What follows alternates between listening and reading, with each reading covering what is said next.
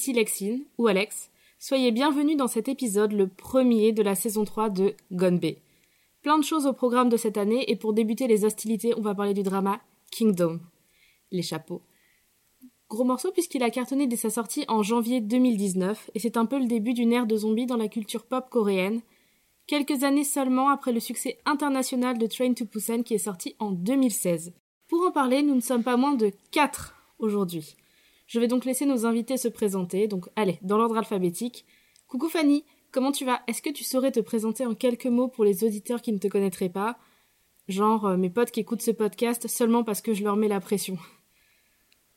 Bah écoute, bonjour à toutes et à tous. Moi, je m'appelle Fanny. Euh, je fais plein de podcasts et notamment le podcast Multimorphose et le podcast Passion médiéviste, où je parle de Moyen Âge, entre autres.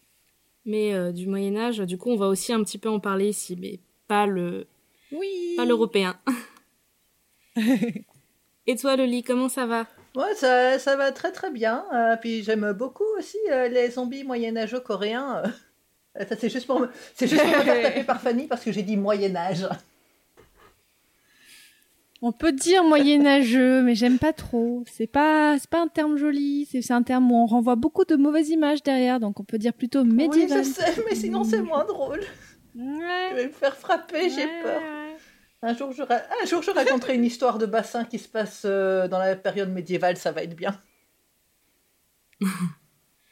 Et toi, Jo, comment ça va? Jo, Bon, est-ce que ça tu va passes un bien. bon moment? Ouais, carrément. T'as pas trop la pression d'être le seul gars euh, dans cet enregistrement euh, 100% girly? Oh, je vais faire de mon mieux. Bon, Et on est là pour parler de zombies, donc là, peu importe Ah, qu'on soit des plus- hommes ou des femmes, on parle de zombies. plus des bons zombies, pas des zombies américains. Ah, tu Yeah, les as goûtés c'est vrai. Alors aujourd'hui, la cuisine du zombie, nous allons faire une cuisse. alors, euh, sans trop spoiler, euh, le zombie, ça, se- ceux-là, il faut pas trop les bouffer de ce que j'ai compris. Mais enfin, après, euh, faites ce que vous voulez. Mais Mais Mhm. Ça dépend, si on a bien suivi. ça dépend peut-être la fraîcheur de la viande. hein. L'expérience température prouve que de c'est pas cuisson très bon. Enfin, moi, je suis un peu frustrée parce que là, on est encore en distanciel et euh, j'aurais préféré enregistrer autour d'un thé chaud, mais bon. Bientôt, on Oh pourra là là, faire, mais euh, quand tu veux, des goûters, mais sans zombies à la quand carte. tu veux. Oh, Je sais faire les petits Oui. beignets coréens. oh, c'est bon ça. bien. Ouais, je confirme. Nous sommes réunis ici ce soir, que c'est solennel, pour parler donc de Kingdom. Et ça, je l'ai déjà dit, mais Kingdom, c'est quoi? C'est un saguk. Alors là, on va sortir la fiche Wikipédia. Un saguk est une locution coréenne, évidemment, tirée des mots sino-coréens sa, qui signifie histoire, et guk, qui signifie histoire slash drama. Donc, euh, si on veut être très littéral, c'est une histoire historique.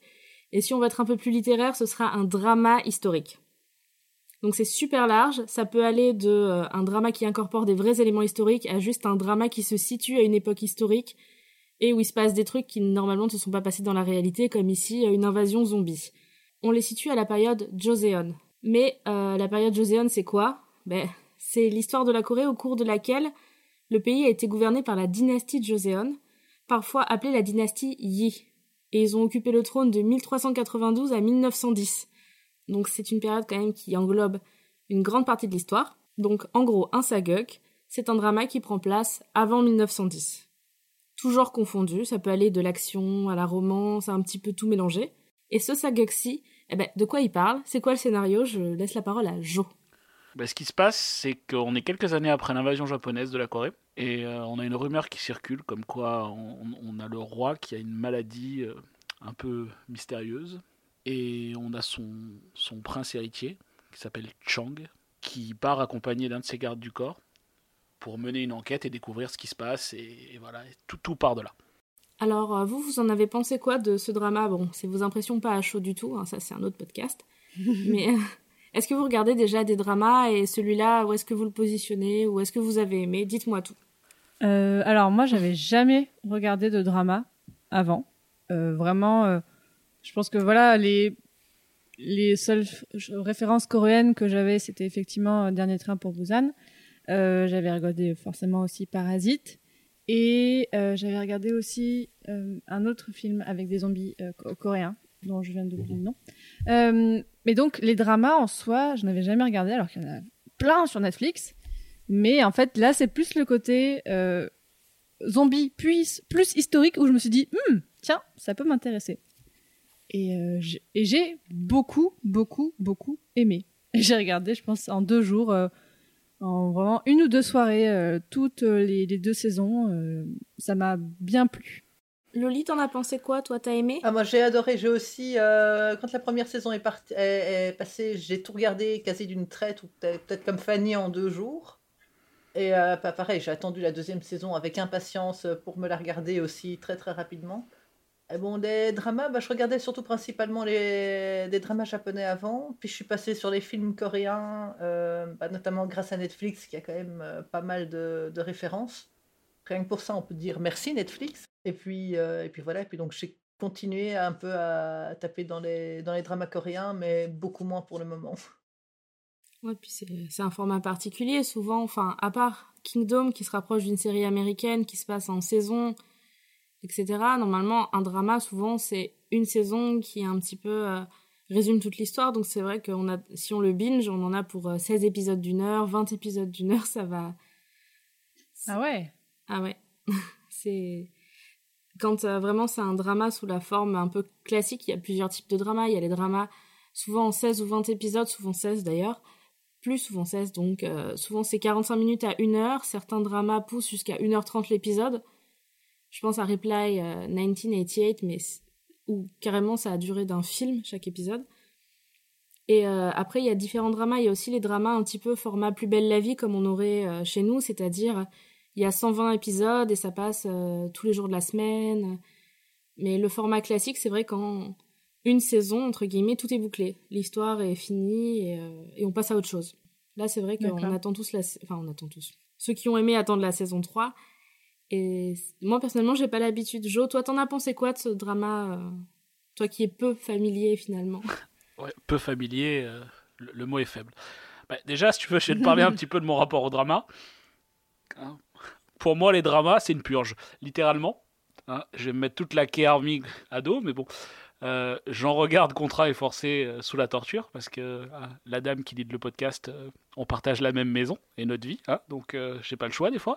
Quoi, tu veux dire qu'elle t'attache et puis qu'elle t'oblige à garder les yeux ouverts devant la télé?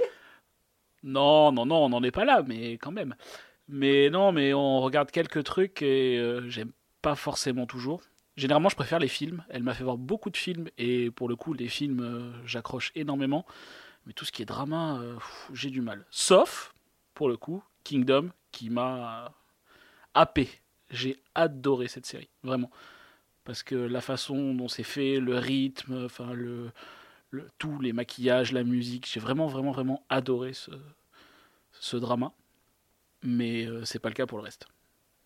Désolé, les fans de drama. Ils t'attendent à la sortie. Grave, hein. Tu dormiras sur la terrasse. Euh, après, c'est pour ça qu'ils les regardent. Non, mais après, moi, je trouve en plus que le format série tel que Netflix l'a introduit, parce que c'est quand même une série Netflix, euh, je trouve ça très intéressant parce qu'on a les codes du cinéma, donc ça avance, il y a beaucoup de rythme. C'était pas la série que tu regardais le lundi soir sur TF1 et tu pouvais attendre une semaine. Là, t'as pas envie d'attendre, t'as envie de tout regarder. C'est, euh, c'est, il y a un tel rythme, il y a tellement de ça, tu perçois même pas la différence entre les épisodes. Parfois, en fait, euh, on enchaîne, on enchaîne. Attends, c'est vrai que où était la coupure déjà entre les épisodes Hop, on, on, peut enchaîner comme un grand, grand, grand film. Alors qu'un bon Navarro ou une Julie Lescaut, tu l'aperçois pas la différence. Mais c'est vrai que justement, ça a été pensé. Euh, le réal, je crois qu'il l'a dit. Il a dit moi, euh, je voulais vraiment faire. Euh, je pouvais pas le faire en un film de deux heures. Du coup, je l'ai pensé comme un film de six heures en fait enfin le metteur en scène, je sais plus, ça a vraiment été pensé comme chaque saison est un immense film. Et euh, et on le sent parce que personnellement j'ai été captivée de A à Z, j'étais accrochée à mon écran, pas littéralement, hein, je ne suis pas un koala, et mais je me suis dit mais je veux voir la suite. Et la fin de chaque saison, je me suis dit waouh, sans spoiler la fin de la saison 1, moi j'étais là, mais heureusement que je l'ai vu quand la saison 2 est sortie, sinon j'aurais j'aurais été mal pendant un an de l'attendre. Ouais bah oui ouais je te garantis, j'ai dû attendre et j'ai pleuré et élaborer 36 ah, Moi, j'ai enchaîné les deux directement, j'étais contente. Hein. Mais du coup, maintenant, tout le monde est là en train d'attendre euh, soit la saison 3, soit apparemment, ils vont sortir un film. Ah, moi, par contre, alors, bon, on en reparlera, mais euh, la fin de la saison 2 ne m'a pas beaucoup plu. Et je pense pas que je regarderai la saison 3. Voilà. On, on en reparlera dans la partie spoiler peut-être, mais juste en fait, la fin de la saison 2, je me suis dit, bah en fait, dans ma tête, je préfère que ce soit fini comme ça. Hop, c'est la fin pour moi et j'ai pas envie de regarder plus. Alors pour le coup, je pense, enfin c'est ce que j'ai lu, euh, c'était pas prévu à la base qu'il y ait plus d'une saison. Et je pense que le succès a fait que Netflix a re-signé. Et, et du coup, on est parti pour un truc un peu plus long.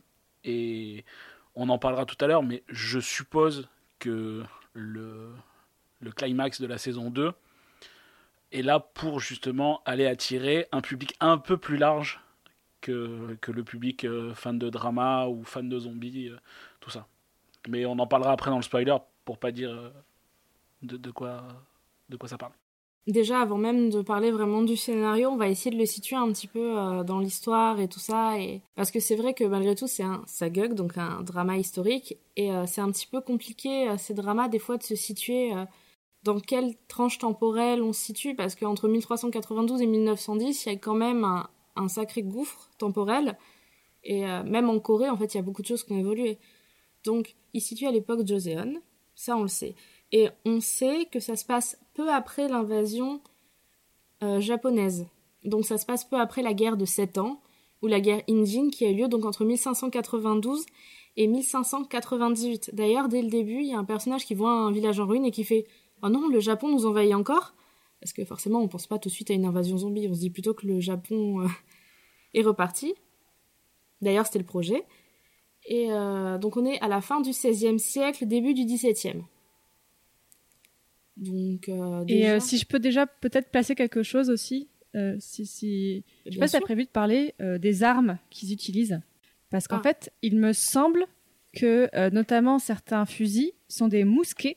Euh, alors, je ne suis pas tout à fait sûre, mais en fait, je me rappelle que quand j'avais regardé la série avec mon copain, on avait tiqué là-dessus aussi, parce que du coup, au début, je pensais que c'était un peu médiéval. Après, je vois des armes à feu, je fais oula, alors, il y a un petit souci.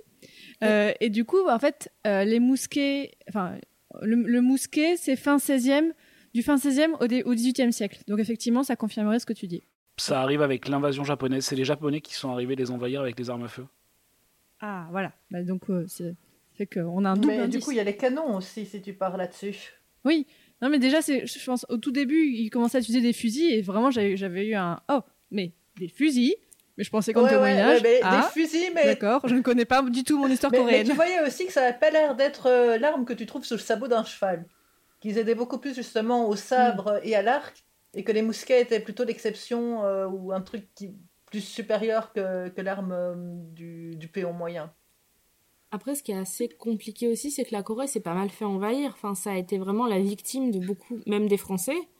Hein, euh, on les a envahis, mais un peu plus tard. Il me semble que c'est plus vers le 18e, donc on est venu, euh, 18e, 19e, qu'on est venu les gratter. Mais c'est vrai que du coup, à chaque fois, malgré tout, ils ont récupéré un peu de la technologie et des, euh, et des armes. En plus, l'invasion par le Japon de la Corée, euh, la Corée a quand même fait équipe avec la Chine. Parce que la- ce que les Japonais voulaient, enfin ce que euh, Toyotomi Hideyoshi voulait faire, c'était euh, rouler sur la Corée et envahir la Chine derrière. Parce qu'il était extrêmement ambitieux, ce garçon. Mhm. Et s'il n'était pas mort d'une maladie à 61 ans, en fait, son plan c'était de retenter une troisième fois d'y aller. Après tout, on dit jamais expédition 203. Hein. Il s'est dit la troisième sera la bonne, mais euh, on est en plus sur un, passage très important aussi dans l'histoire japonaise. hein. Je me permets un petit, euh, un petit rajout, mais il y a eu trois personnages très importants à l'époque Oda Nobunaga, puis Toyotomi Hideyoshi, qui était un des principaux acteurs, instigateurs de cette invasion, et euh, il y a eu Tokugawa Ieyasu. Alors, c'est des gens, on connaît pas forcément leur nom si on n'est pas un gros weeb comme moi, mais euh, ça a été les unificateurs du Japon. Et ça, ça prend vraiment place, cette invasion, juste avant la légendaire bataille de Sekigahara, et euh, une histoire politique qui a vraiment été centrale dans l'évolution du Japon, etc. Donc là, c'était vraiment quand même pour, euh, pour cet endroit de l'Asie, quand même, c'est vraiment une époque qui était charnière. Parce que quand même, de cette guerre, euh, on a retrouvé la dynastie Ming, qui s'est retrouvée en crise financière, la Corée qui s'est retrouvée complètement massacrée, et il y a un héros de guerre pendant cette guerre qui venait d'avoir lieu qui a émergé. Et c'est un peu notre Jeanne d'Arc en fait. C'est euh, Yi Sun-shin. Mm. Yi Sun-shin qui est un grand amiral et ceux qui ont joué un petit peu à Civilisation ou à Edge of Empire 2 ont déjà entendu parler de cet amiral légendaire qui a retourné plusieurs batailles dans cette guerre. Donc euh, c'est quand même un mec dont la statue est juste à côté du Grand Palais de Séoul. Donc vraiment quand même, on se retrouve vraiment dans une époque charnière où la Corée était en ruine, où euh, les Chinois étaient pas non plus sereins. Donc vraiment c'était euh, c'était en plus un moment où ils savaient pas si le Japon allait revenir et si le Japon revenait, bah, étant donné qu'ils étaient tous en train de crever de faim, qu'il y avait les nobles qui avaient à bouffer, que dans les campagnes il y avait plus personne. Pendant cette invasion, les Japonais ils ont pris les meilleurs artisans de la Corée et les ont ramenés chez eux où ils les ont tués. C'est comme ça que les Japonais ont récupéré la technologie du céladon, plein de technologies de papeterie, mais aussi qu'ils ont un peu dépouillé la Corée de pas mal d'artisans. Et je sais pas pourquoi, j'ai lu qu'ils étaient revenus avec 38 000 oreilles, les Japonais, alors. Du coup, c'était pas la bonne époque pour lancer un podcast ou, euh, ou un bis d'opticien. Mais bon. Je sais pas s'ils les ont ramenés en paire ou individuel, mais bon. Les Japonais ont quand même ramené pas mal de choses chez eux et du coup, la Corée était totalement dépouillée. Donc vraiment, on se retrouve dans un scénario déjà où on comprend un petit peu mieux toute la corruption au palais, tous les, toutes les intrigues de pouvoir et le fait que bah, les paysans ils soient complètement à la ramasse et les, les villages soient déjà de base très pauvres sans avoir besoin de se faire bouffer par des zombies quoi. C'est une grosse parenthèse. pour rester dans la parenthèse, euh, on a aussi vu que ça n'a rien à voir, hein, mais pour vous donner une idée, euh, l'année dernière, lors de notre voyage, on, a lu dans un musée que la période préhistorique coréenne a été complètement euh, effacée par les Japonais, juste parce qu'ils ne supportaient pas de voir que la préhistoire coréenne était plus ancienne que leur préhistoire à eux. Donc du coup, ils ont complètement euh, effacé de, de, l'histoire euh, complètement la partie préhistorique, juste parce que. C'est-à-dire effacé, ils l'ont, genre ils ont détruit des trucs ou ils. En fait, ils ont, euh, de ce qu'on a vu, Alexandra, tu me corriges hein, si je dis des bêtises, mais tout ce qui était écrit et toutes les recherches, tout ça, tout a été récupéré et juste pour dire, ben nous on était là avant vous et en fait. c'est c'est le, le, Japon est premier pour tout quoi. Mais il y, a, déjà eu une histoire comme ça aussi, mais avec une tombe japonaise qui avait été retrouvée, et il y a eu un consensus de d'archéologues et de chercheurs qui ont décalé les dates et qui ont tout truqué pour prouver que c'était plus vieux et tout ça. Enfin, c'est. Hmm. Ah bah, c'est la vision politique de l'histoire, en fait. Ça, ça je, moi, je le vois bien dans mon podcast. Enfin, euh, l'histoire, c'est très politique. Et on peut en faire plein, plein, plein de manipulations politiques. Euh, et maintenant, on réutilise certaines choses en disant, mais en fait, Là, c'était très très orienté. Et on peut faire toujours dire ce qu'on veut à l'histoire. Puis pareil au niveau des palais et tout ça, ils ont tout brûlé plusieurs fois. Les, Coréens reconstruisaient et derrière ça, à chaque, à chaque invasion en fait, euh, bah, les, Japonais brûlaient tout pour vraiment les, les, rayer de l'histoire. C'était vraiment, euh, ils ont, c'est un peuple qui pour le coup euh, a vraiment souffert de tout le monde les pauvres. Mais, mais je pense qu'on en parlera soit plus tard ou soit une autre fois. Je laisse Alex reprendre le lead parce que sinon on en a pour deux heures. Oh non, mais après, euh, c'est vrai que c'est un truc qui est quand même central dans l'histoire de la Corée, les invasions japonaises. Je veux dire, si la période Joseon a pris fin, c'est à cause de l'invasion japonaise. Euh, et justement, dans cette histoire, euh, la capitale, c'est Hanyang. Sachez juste que Hanyang, c'est l'ancien nom de Séoul. Et à l'époque, avant la guerre de Sept Ans, donc le palais royal c'était Gyeongbokgung, en fait, Kung, ça veut dire palais. Donc, si vous voyez un truc qui se finit en Kung, c'est Kongkwol, c'est un palais ancien, en fait. Et justement, la famille royale a déménagé à Changkok, à Changtok-kung, après la fin du XVIe, justement à cause de ces guerres. Donc, c'est-à-dire que la famille royale a été très impactée aussi par cette guerre. Elle s'est retrouvée à... avec le palais détruit, etc. Donc, malgré tout, ça a beaucoup secoué euh, toutes les strates de la société. Et euh, justement, dans ce drama, on va un petit peu parler des élites, parce que je pensais que c'était important de situer deux, trois choses pour bien comprendre le drama aussi. Il y a la famille royale qui dirige le pays. Sachez juste une petite chose, le roi, enfin moi c'est quelque chose qui me troublait beaucoup quand je regardais des sagas au début, c'est que jamais les gens ils l'appelaient pareil. Des fois ils l'appelaient Songgam Jonah, des fois ils l'appelaient euh, Jusong, etc. Ah ouais, je l'avais remarqué moi aussi, euh, j'avoue. Non, je rigole. Mais, mais, c'est ouf. Du coup, des fois, j'essaie de repérer le nom des personnages et j'entends euh, jamais le même parce que c'est un peu. Et en fait, l'équivalent de votre majesté, c'est le suffixe mama. C'est souvent quand même qu'on entend les personnages inférieurs au roi ou même la reine, etc. Hein, tout personnage sauf le roi dire mm, mm, mm, mama. Mama, mama. Et mama, en fait, c'est un petit peu le votre majesté. Voilà, c'est le suffixe qui sera rajouté à la fin de, de la façon dont on appelle le roi. Et euh, quand euh, le roi a une régence, ou si le roi précédent a cédé sa place avant de mourir, etc., on peut entendre des fois Jusang Jona, mais là c'est vraiment juste voilà. Mama, c'est un peu le suffixe de majesté, ma majesté, on va dire, si on veut se souvenir. Et le roi, vraiment, c'est c'est lui qui dirige, mais la croyance veut que si le roi fait des erreurs, c'est la cause des catastrophes naturelles. Donc le roi, malgré tout, a besoin d'être sage, et il a toute une cour de conseillers et de hauts fonctionnaires qu'on voit graviter autour de lui, et ça va un peu être le centre de toute la corruption qu'on voit euh, dans ce drama et qui va expliquer que le roi malade, euh, ben, on cache un petit peu sa condition et tout, parce que c'est... Le pouvoir, c'est le roi qui le détient, et derrière, il y a la reine. La reine, euh, elle est sélectionnée d'une façon, mais minutieuse, avant que le roi ne devienne roi, quand il est encore prince héritier, c'est-à-dire Seja, et c'est un peu la Starac. On va même appeler ça plutôt la Moon Academy, puisque la reine c'est la lune et le roi le soleil dans les symboles. Mais euh, c'est vraiment pas Cendrillon, hein, c'est-à-dire euh, toutes les classes nobles vont se battre pour que ce soit leur fille qui soit sélectionnée lors du Guantek. Et pendant cette sélection, et jusqu'au mariage entre le roi et la reine, il est interdit de se marier dans le royaume, donc c'est vraiment quelque chose qui est important. Et cette reine, elle a vraiment un rôle central, c'est vraiment pas une potiche. Selon le néo-confucianisme, ça vend pas du rêve parce qu'elle est censée être responsable de l'intérieur de la maison. Mais en fait, être reine de l'intérieur de la maison, c'est être reine de l'intérieur du palais.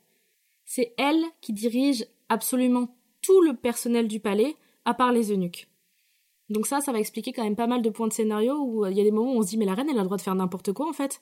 Ben oui parce qu'en fait mm. c'est elle qui choisit qui est cuisinière, qui est ci, qui est ça, qui fait quoi, à quel moment, c'est elle qui dirige tout. Elle sait tout ce qui se passe à tout instant dans le palais. Accessoirement, la reine est considérée comme la mère de tous les enfants du roi, même si c'est pas les siens, même si c'est l'enfant d'une concubine, etc. Ce sont ses enfants à elle. Donc c'est elle qui a le pouvoir sur ses enfants. Peut aussi expliquer toute une partie du scénario en lien avec le prince héritier. Mais alors du coup, les enfants des concubines rentrent aussi en lice pour euh, dans l'ordre euh, pour euh, le trône? Oui, c'est-à-dire que si la reine ne fait pas de petits garçons, on va aller regarder du côté des concubines mais quand même pas des concubines pourries, vraiment des concubines de haut rang. Et c'est pour ça que, encore une fois, ça s'expliquera plus tard dans le scénario, il est important d'avoir un fils avant que le roi ne décède, pour pas que ce soit éventuellement le fils d'une concubine qui soit couronné roi à sa place. Parce que si le roi meurt avant que la reine ait un enfant, ben dans ce cas-là, ce sera le prince couronné qui, par défaut, deviendra roi. Et la, la reine devient quoi du coup? Elle est complètement rejetée de côté ou elle garde quand même un minimum de pouvoir? Elle garde du pouvoir, parce que ça reste quand même la reine mère, entre guillemets. Et quand on visite un palais, on voit que la reine, même si le roi est mort, etc., garde une place importante au palais. Mais malgré tout, le jour où le prince couronné va épouser une nana et tout ça, c'est plus elle qui va avoir, comment dire, tout le, tout le pouvoir sur le palais. Elle va perdre cette responsabilité euh, et cette mainmise totale, et ça peut créer des grosses tensions aussi au sein d'un palais. Le fait qu'elle soit euh, pas une concubine plus, mais qu'elle ait plus non plus la mainmise intégrale sur euh, la moindre personne qui bouge dans le palais et qu'elle ait plus absolument toutes les infos et euh, tout le pouvoir. Tu m'étonnes, elle est remplacée par une petite jeune qui a la nana euh, d'un de ses beaux-fils ou, enfin, ou, assimilée. Ça doit pas être super cool pour elle. Des, des, fois, les rois ont beaucoup, beaucoup de concubines et beaucoup, beaucoup d'enfants, donc la concurrence est très, très rude et un assassinat est très vite arrivé. Oups, pardon. Euh. J'ai l'impression d'écouter le, bah, un peu l'histoire médiévale française quand je t'écoute, parce que vraiment, clairement, les Mérovingiens et, et, même les premiers Carolingiens, c'est ça tout le temps en fait. Charlemagne a quand même eu neuf femmes. Hein. Euh, donc, euh, tu vois, pour te dire que ça, il enchaînait pas mal. Donc, après, lui, c'était que des femmes, mais les Mérovingiens, il y a beaucoup, beaucoup d'histoires de concubines aussi. C'est-à-dire qu'en Europe, tu empoisonnais le vin et en Asie, tu empoisonnais le thé, basiquement, non? Chacun ses techniques. La, nourriture aussi, euh, Alex en a parlé dans un podcast précédent, euh, d'où l'adoption des baguettes en argent, si je dis pas de bêtises, Alexandra C'est ça? Les baguettes en, métal, en fait, c'est pour qu'elles réagissent au contact de l'arsenic. Ah ouais, pas mal. C'est réfléchi. C'est bon à savoir, ça. Ah ben, forcément, quand euh, on sait que c'est le fils de la reine qui passera en premier, mais si, la, si elle n'a pas de fils ou que le fils est tombé dans les escaliers par accident, ce sera un des fils aînés. Et donc du coup, il n'y a pas trop d'escaliers. Du coup, tu le fais par âge, tu le fais par âge à ce moment-là ou par euh, autorité de la concubine? Alors, de ce que j'ai compris, en général, c'est le fils aîné parmi les concubines de haut rang. Genre, s'il a été chopé euh, une des une des petites employées du palais, ça marchera pas. Faut que ce soit quand même une concubine qui vient d'une famille un petit peu noble, qui soit pas un sang, euh, un sang quand même, euh, pas un mauvais sang, mais Un sang j'ai de j'ai Harry. Potter. Ouais, c'est ce que j'ai pensé. mais voilà, faut vraiment que ce soit quand même Pas un sang quelqu'un qui a un peu le sang bleu. Voilà, d'une certaine façon, que ce soit une fille de haut fonctionnaire, euh, une fille d'érudit, euh, euh, ou alors euh, quelqu'un qui a quand même un minimum de pouvoir. Et euh, il faut savoir qu'à ce niveau-là, c'est aussi pour ça que des fois les hauts fonctionnaires, ils essayaient de caser leur fille. Bon, elle a pas réussi le casting, c'est pas grave. Si elle fait un bébé au roi, ça peut passer. Elle peut Mm. être la, la mère biologique du prince et dans ce cas-là, ben mon fils, mon petit-fils biologique, eh ben il sera, il sera prince couronné, et peut-être roi. Enfin, ça fait des intrigues qui n'ont plus de, qui n'ont pas de fin en fait. Eh ben, ça devait être sympa, les réunions de famille au palais. On voit qu'il s'entend très bien avec sa belle-mère, le prince couronné. Parfait amour, tout à fait. Et c'est aussi pour ça que c'était important d'avoir un poste de haut fonctionnaire, parce qu'après, on avait encore plus accès aux sphères de pouvoir. Mais les postes de haut fonctionnaire, il fallait passer plusieurs concours, des examens très difficiles. Et on avait accès à ces examens déjà que si on était un minimum noble. Enfin, en théorie, il fallait juste pas être déshonoré ou euh, un bâtard. Mais dans la réalité, en fait, il fallait beaucoup d'argent pour réussir ces examens très exigeants. Et du coup, c'était... Comment dire c'était un peu des énarques, enfin c'était qu'une élite euh, qui est avec un certain entre-soi quand même les hauts fonctionnaires des palais. Et du coup ça nous amène petit à petit à l'histoire des chapeaux, tout ce qu'on attend.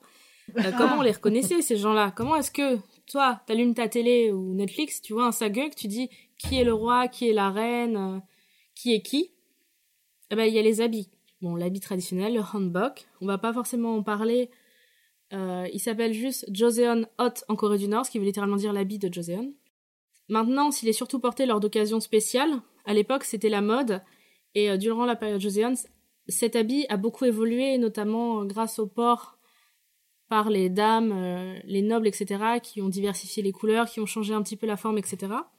Mais ça, on en parlera dans un autre épisode, sinon je pense qu'il va durer 8 heures si je m'attarde sur tous les détails sur lesquels j'avais envie de m'attarder, honnêtement. Mais on va quand même parler Les chapeaux. de la coiffure des hommes en Corée. Le petit On chignon. va se retenir de parler de la coiffure des dames, parce que la coiffure des dames, c'est encore un autre sujet, et je vais en parler dans, dans un épisode orienté sur la mode, parce que sinon vraiment... parce que rien que les coiffures des hommes, il faut savoir que être décoiffé, c'est un signe de grosse négligence. C'est interdit. Et euh, les coiffes et coiffures, en un, en un regard, on sait si la personne, elle va à une cérémonie, euh, elle est du d'une haute sphère de la population ou d'une basse sphère. Voilà, on reconnaît la reine d'Angleterre à son chapeau, et ben là c'est pareil. Ah, ça explique pourquoi Donc, euh, même au plus grand des combats, ils ont leur chignon parfaitement fait, pas une mèche folle. Et attends, zombie, je me Ah, recoiffe. ça, euh.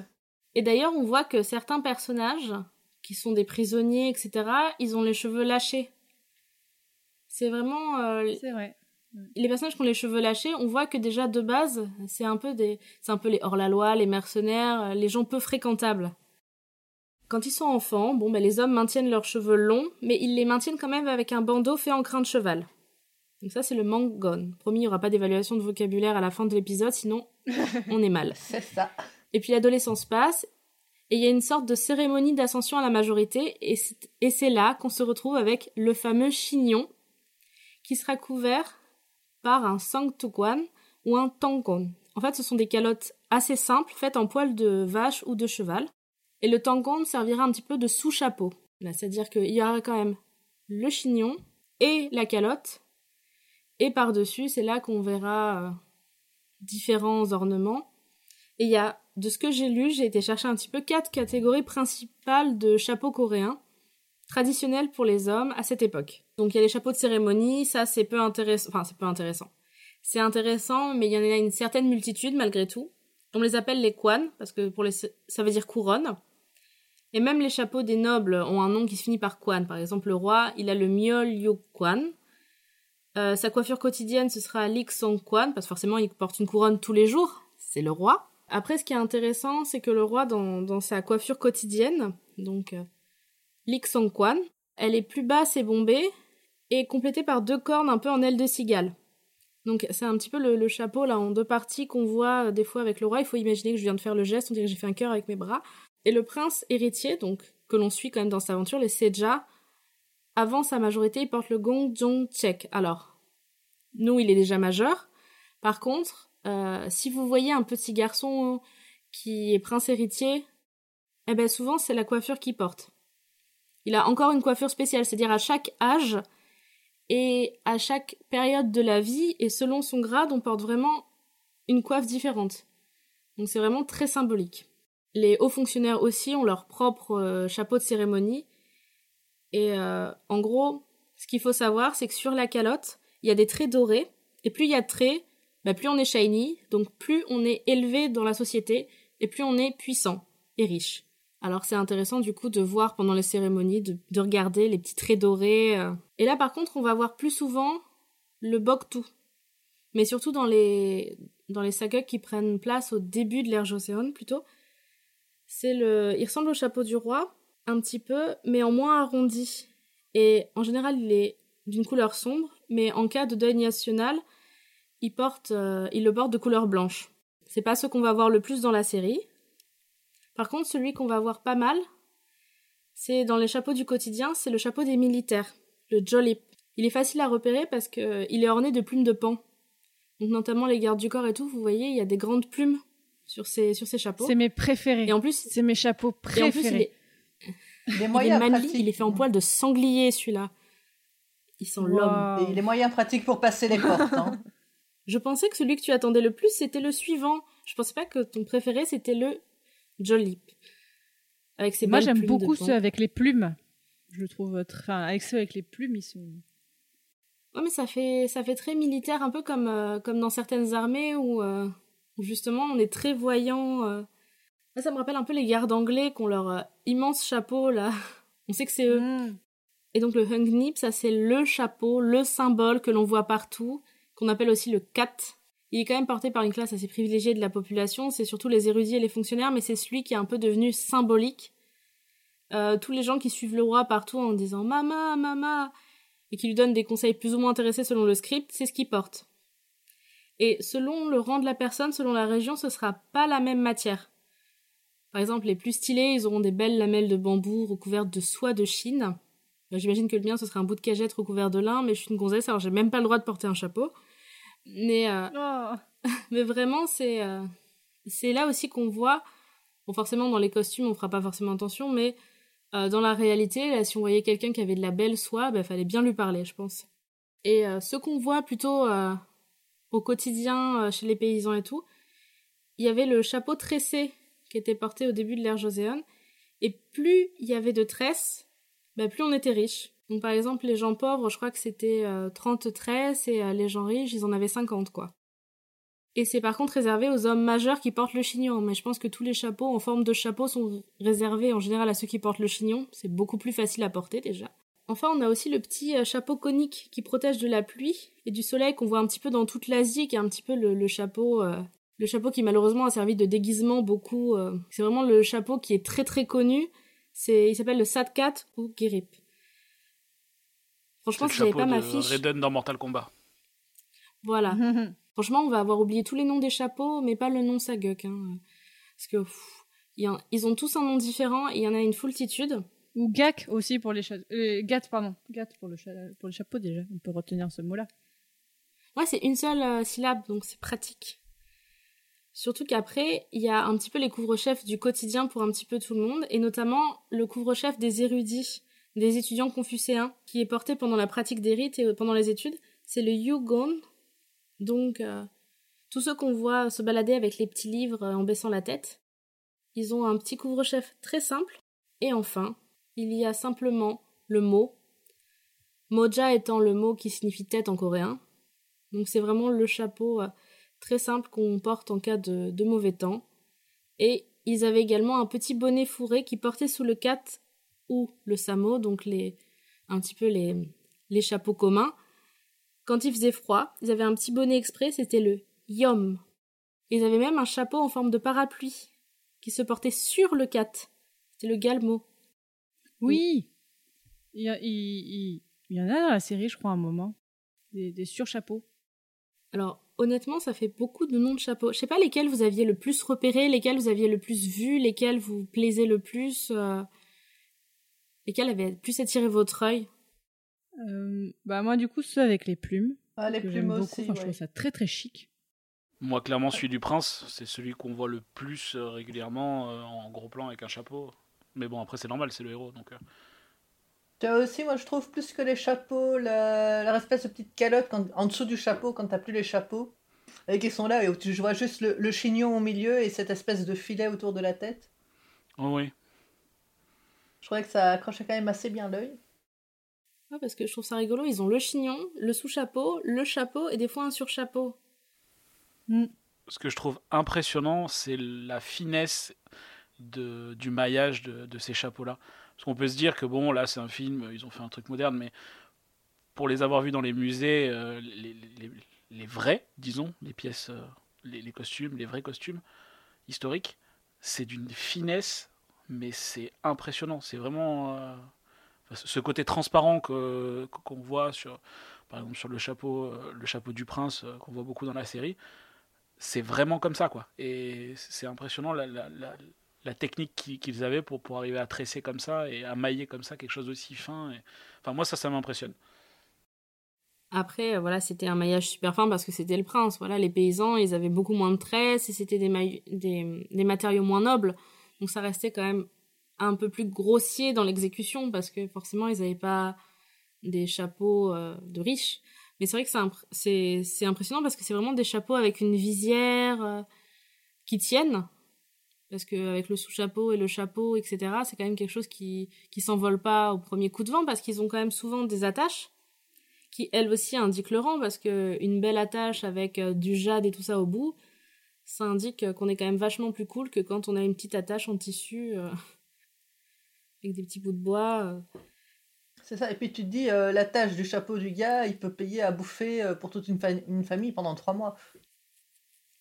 Et ça fait quand même aussi le gap entre les, riches et, les- et le commun. Mais oui, quand on voit que le roi, il a le bandeau doré devant avec des que les tous les riches, ils ont du fil doré, etc. Il suffirait de défaire le chapeau. Je pense que c'est très mal vu. Hmm. Et surtout qu'à l'époque, la monnaie, c'était un peu des sacs de riz. On évaluait le salaire de quelqu'un en sacs de riz, donc c'était vraiment la monnaie, c'était euh, se nourrir. C'était euh, c'était les besoins les plus, les plus basiques, surtout après la guerre, qui fait qu'il y avait même plus de canaux d'irrigation dans toute la Corée. Les paysans n'avaient même plus euh, le même rendement qu'ils avaient avant, même en faisant de leur mieux, en fait. Donc on se retrouve vraiment avec les personnages, donc les personnages principaux, qui ont chacun leur chapeau différent pour ceux qu'en ont.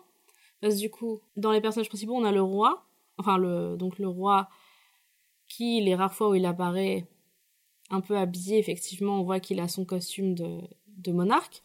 On a le prince.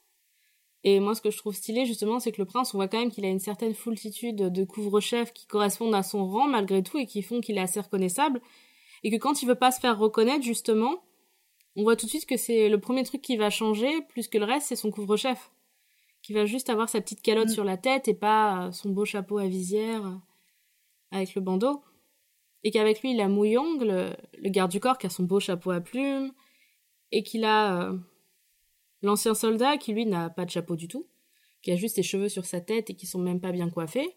Et alors avec eux, ils ont carrément une gonzesse, donc elle, elle a le droit à rien du tout.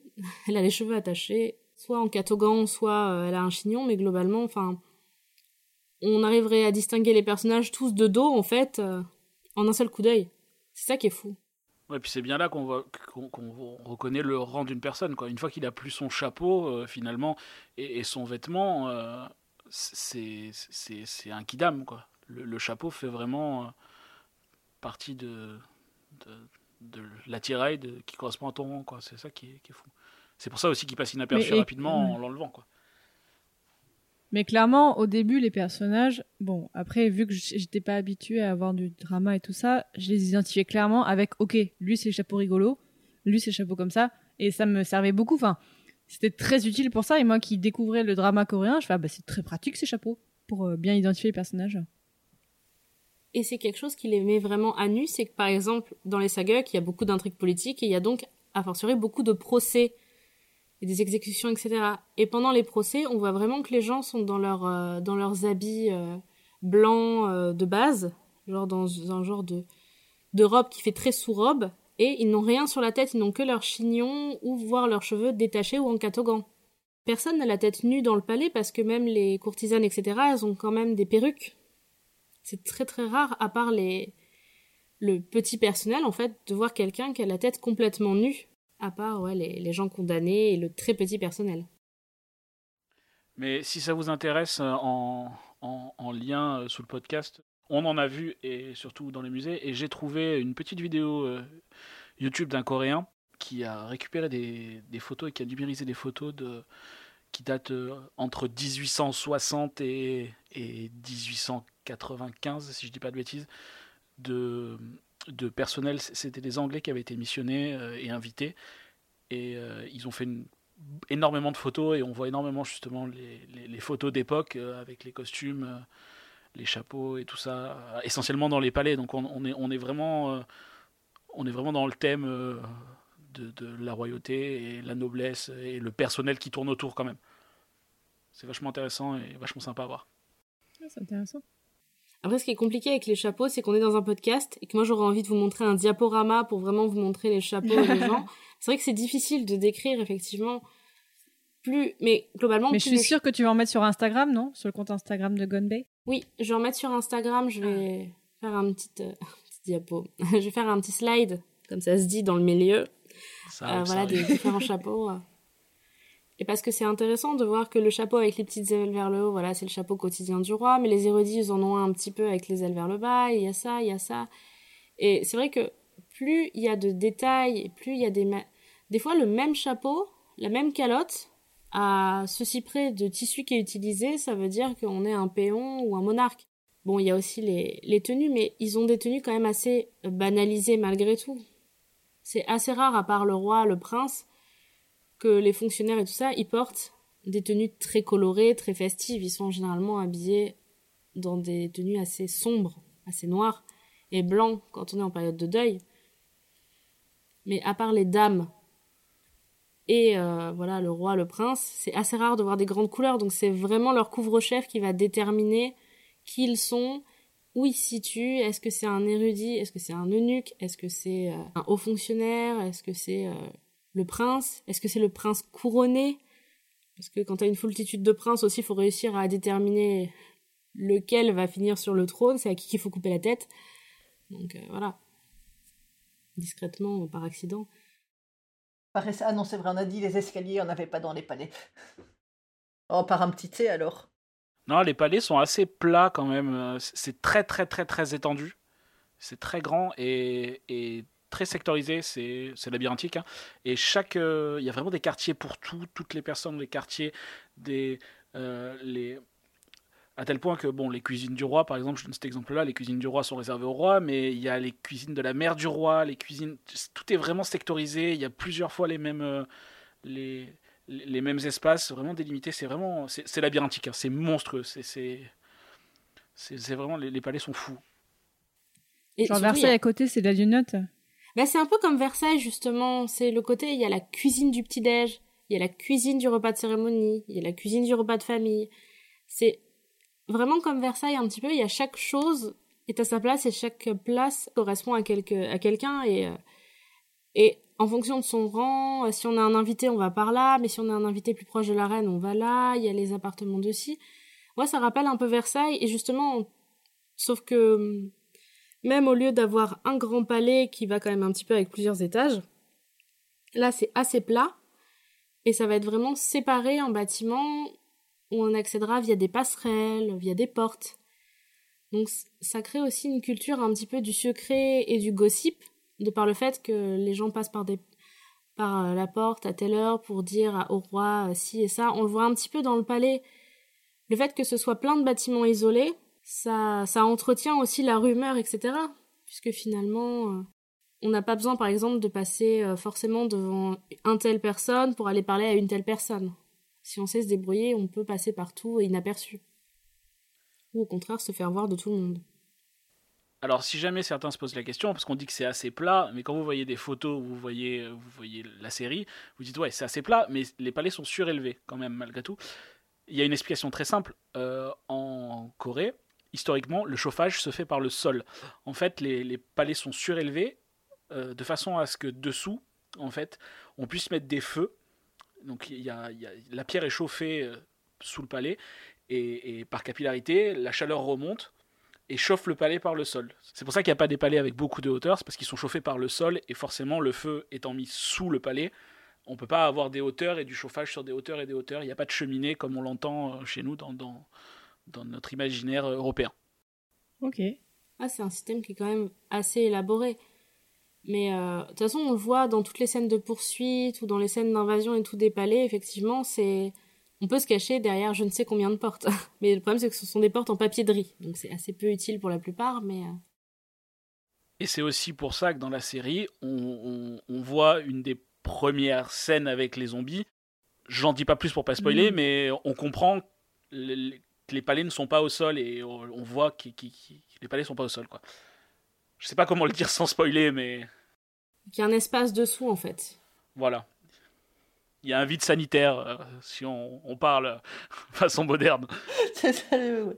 Un vide aérateur sanitaire. euh, Mais c'est dans tout le, le- le genre de bâtiment euh, du style, non? T'as quand même à chaque fois, c'est un peu surélevé et t'as un vide pour, pour permettre l'évacuation, je sais pas, de la, de la chaleur ou des trucs comme ça? Tu, tu veux dire par rapport à en Corée? Par- Oui, par rapport à l'architecture générale des, des grands bâtiments comme ça. Donc pas forcément des palais, mais quand on a une certaine euh, surface. Ah ben, pour tout ce qui est palais, euh, enfin bâtiment euh, ancien, le, la, le- la, la hauteur dessous f- sert uniquement à ça, à juste à- de façon à ce que le feu, euh, le feu est mis sous le bâtiment, en fait, est allumé sous le bâtiment, et, et la, la base est en pierre, et bon, bien sûr, après, c'est recouvert de, de, de bois et tout ça, mais la base est en pierre dessous, et le feu est mis au niveau du sol, chauffe la pierre, et par capillarité, la chaleur remonte et chauffe le palais, ou chauffe la maison. Je me rends compte que je sais pas comment ils faisaient pour faire caca. Ça me. Ça me Maintenant que tu le dis, c'est vrai que Peut-être des j'ai- seaux, j'ai hein. pas l'impression d'avoir des seaux qui toilettes. étaient, euh, qui étaient vidés. Des latrines à l'extérieur, peut-être? Alors après, le souci, c'est qu'on a visité des palais, donc Gyeongbokgung, par exemple, qui avait été détruit pendant la guerre de 7 ans, reconstruit et redétruit par les Japonais encore en 1910. Donc, est-ce qu'ils les ont juste pas reconstruites? C'est quelque chose à creuser pour un prochain épisode. Comment faisait-il pour faire caca? Et surtout, de- si tu pars de ce principe, est-ce qu'il le faisait au chaud parce que c'était dans des- une pièce dans le palais ou est-ce qu'il devait aller scailler les miches dehors euh, dans un petit cabanon? Oh, je pense que tout est une question de rang aussi. hein. Oui. La seule chose qu'on a vue, par contre, Alexandra, pour les toilettes, mais c'était bien plus moderne, c'est la prison de. Redis-moi le nom parce que je veux pas l'écorcher. Donc des non?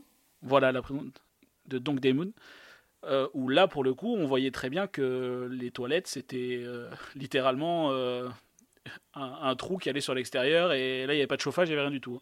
Ouais, mais après, c'est une prison qui a été faite pour les, par les Japonais pour les opposants politiques au régime euh, dans le- au XXe siècle. Donc, euh, Mais je me demande comment ils ça, faisaient je- à l'époque plus, entre guillemets, médiévale. Je dis juste, c'est- le seul exemple de toilette-latrine euh, qu'on a vu dans, dans des choses un peu euh, historiques. Entre gros guillemets, je fais des guillemets avec les doigts.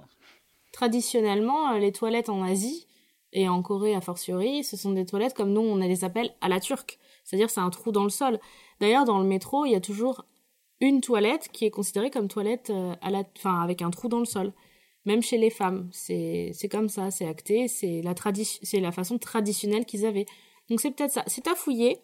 Et je me demande si justement il n'y avait pas, en plus du chauffage, une évacuation. Bref, c'était une petite digression. euh, C'était le point caca. Toujours pour situer voilà le drama. Il situe quand même dans une période qu'on a arrivé à situer à peu près vers le 16-17e. Et euh, parmi les autres choses, moi, que je trouvais importantes, c'était euh, en gros la, la médecine coréenne. euh, c'était une médecine telle que nous, on appelle la médecine orientale. Donc, en fait, j'ai regardé quel était le médecin, littéralement, à l'époque qu'on a essayé d'identifier comme étant l'époque du drama. Quel était le, le médecin dans la réalité de la famille royale. Parce qu'en fait, il y avait un médecin de cour qui était un peu le médecin du roi, mais c'est pas la médecine. Enfin, on connaît plus l'histoire de la médecine occidentale entre guillemets, c'est-à-dire avec tous les barbiers et tout ça. À l'époque, c'était beaucoup des opérations sur les champs de bataille. On a progressé en faisant les premières appendicectomies, etc. sur des champs de bataille. Dans l'époque médiévale, on en était plutôt là, nous. Dans les pays d'Asie de l'Est, euh, en fait, il y a un médecin, mais littéralement qui est né en, 30 en 5 1537 et qui est mort en octobre euh, 1615, donc on est vraiment pile dans la période qu'on a identifiée, qui a écrit un ouvrage qui s'appelle le Dongui Bogam. Ce monsieur s'appelait Ho-jun. Et cet ouvrage, c'est encore considéré comme un des classiques de la médecine orientale euh, de nos jours. Donc c'est à cette époque vraiment que euh, la médecine orientale telle qu'on la connaît est née. Donc on peut considérer que la médecine de la cour telle qu'elle était pratiquée dans Kingdom, c'est la médecine orientale du style qu'on connaît, donc avec des remèdes d'herbes naturelles, etc. Prendre le pouls. Je me demande si on le voit bien dans Kingdom, un moment, ils prennent le pouls pour savoir si la dame est enceinte et le bébé se porte bien, etc. ce sont des choses, voilà, que on peut estimer que c'est ça la médecine de l'époque, puisque dans les personnages principaux, il y a quand même un médecin. Voilà un petit peu où est situé.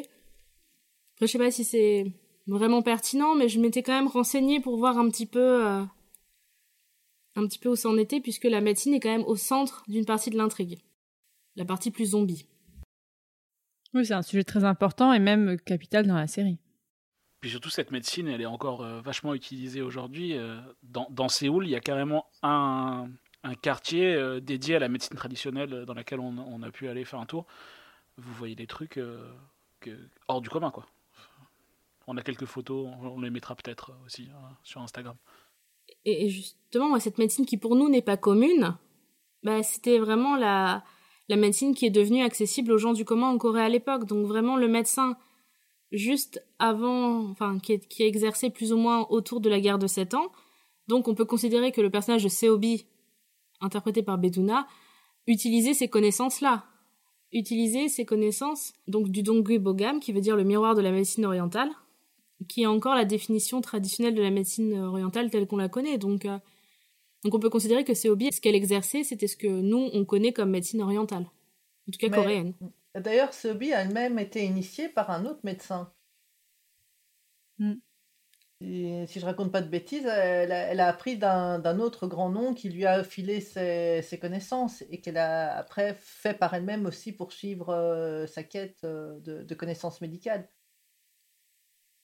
Bah justement, voilà, elle a appris du médecin qui a été envoyé soigner le roi, donc qui était, ouais, voilà, un, un médecin qui pèse dans le game. Ah, il a pesé celui-là. À fond.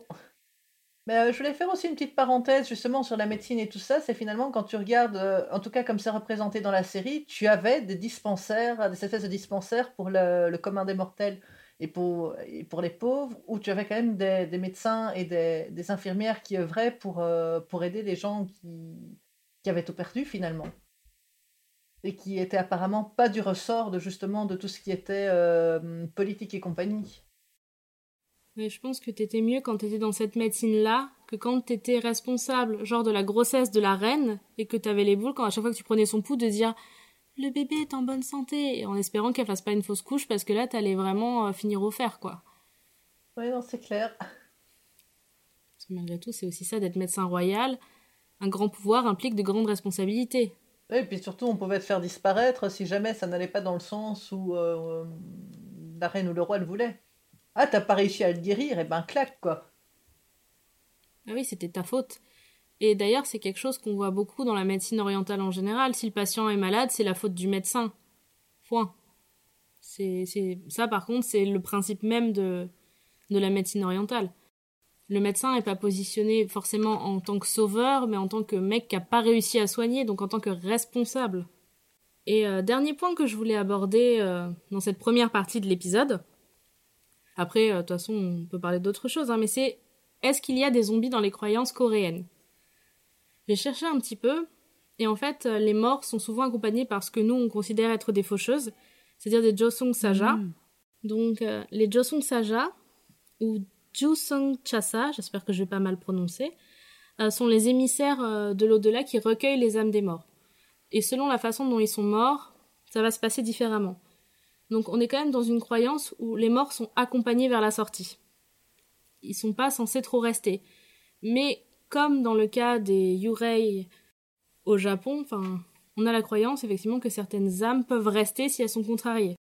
Là, malgré tout, dans Kingdom, j'ai pas l'impression, c'est pour ça que je me suis pas trop attardée là-dessus, qu'il y a vraiment une croyance autour de ces zombies. C'est ça que j'aime aussi dans cette série, c'est que ils se disent pas que c'est une force mystique, ils essayent direct de chercher une solution qui est, euh, comment dire, une solution logique, scientifique au problème.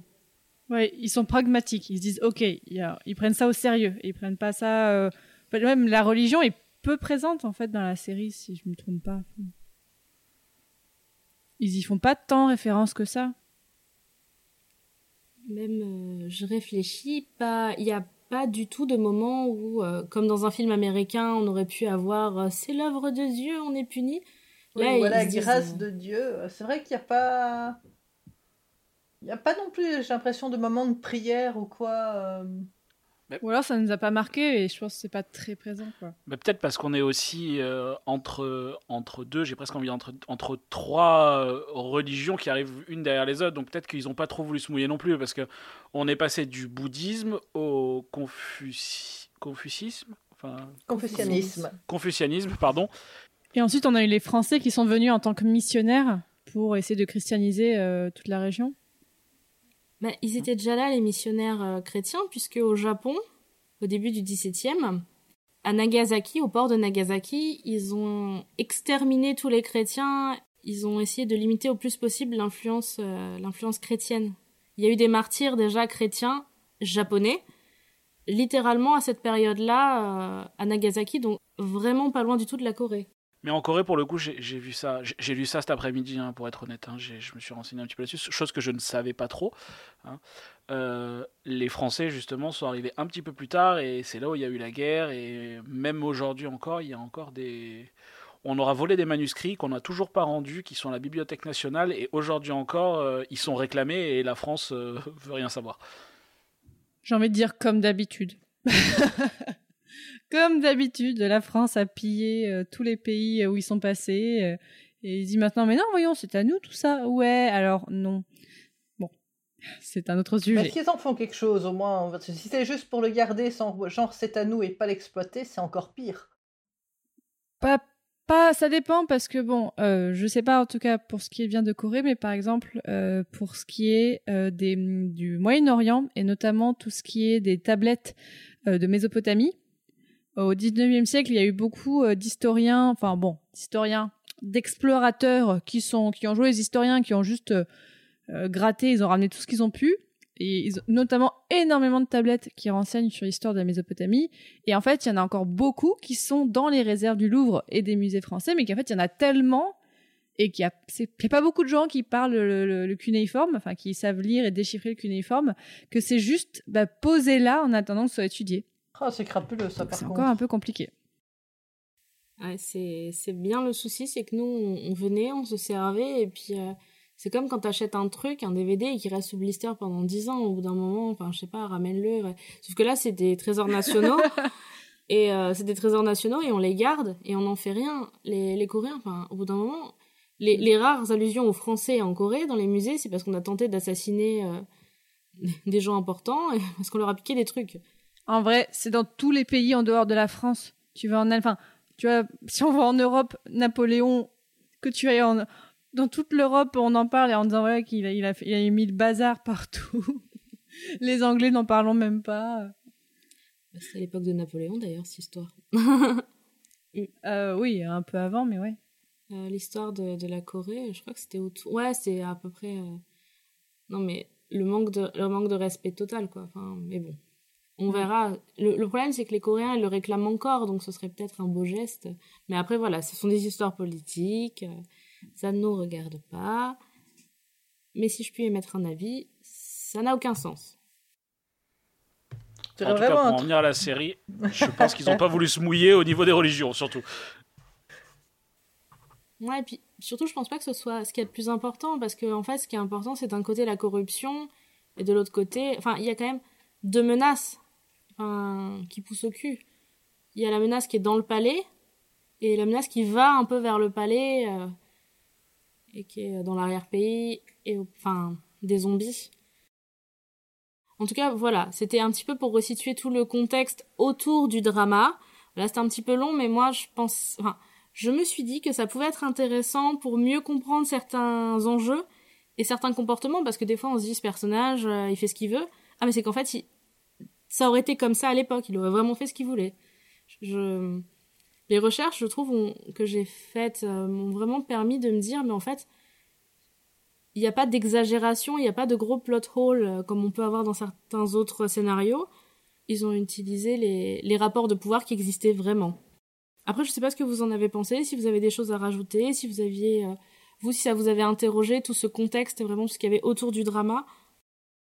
Bah, c'est vrai que là, tu, tout ce que tu nous as dit sur notamment voilà le fait que la reine elle avait plus de pouvoir que dans, dans le palais, c'est vraiment intéressant de ça, de dire comprendre un peu plus.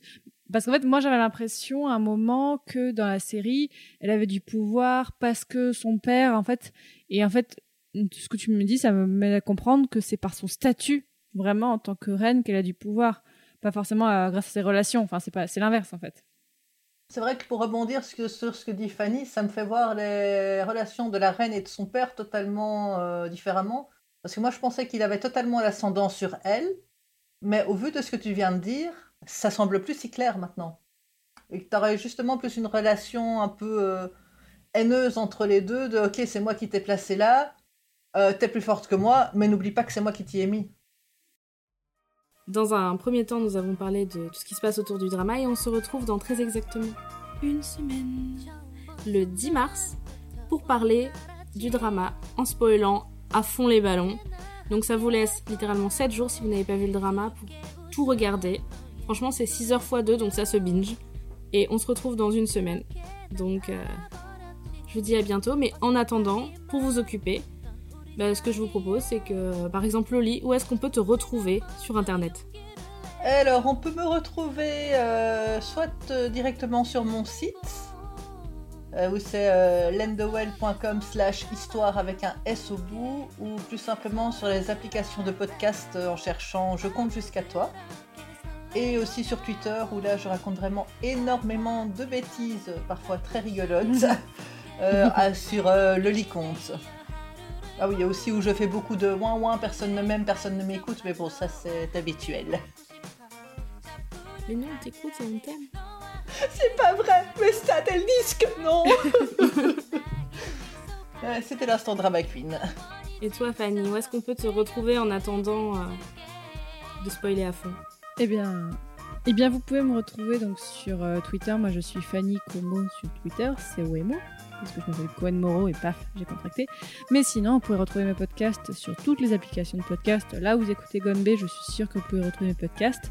Euh, donc, il y a Passion médiéviste, il y a Passion moderniste sur les stars modernes, et maintenant, j'ai lancé aussi Passion antiquité, euh, donc qui parle de l'antiquité. Euh, à l'heure où sort cet épisode, je pense que j'aurai au moins sorti deux épisodes. Et j'ai le podcast Multimorphose chez Label Podcut où là c'est un terrain d'expérimentation à chaque épisode, un sujet, une forme différente. Et toi, Jo, où est-ce qu'on peut te retrouver sur les internets mondiales essentiellement nulle part. Euh, non, on peut me retrouver euh, soit euh, sur mon Instagram perso, jo.cavas, et surtout, d'ici logiquement la sortie de, de cet épisode, sur l'Instagram de Gonbe, que je vais gérer avec euh, ma très chère compagne Alexandra, pour vous proposer pour vous proposer du contenu euh, en plus du podcast et toujours en lien avec lui ou pas. Qu'on va enfin lancer, au bout de deux ans, et il était temps, de lancer l'Instagram de Gonbe pour de vrai et vous proposer du contenu exclusif. Et en parlant de contenu exclusif, eh bien, Gonbe est un podcast du label Podcut. Et euh, on a même un Patreon, si euh, nos podcasts ne vous suffisent pas, avec pas mal de contenu exclusif, notamment un article toutes les semaines écrit avec beaucoup d'amour par un des membres du label ou un des podcasts du label. Et il y a aussi des petits goodies vraiment sympas. Donc n'hésitez pas à venir nous soutenir et en tout cas, vous pouvez retrouver euh, tous les autres podcasts du label Podcut. Le- tous les liens de toute façon qui ont été évoqués seront dans la description. Et je vous dis à dans une semaine Salut Salut Bye bye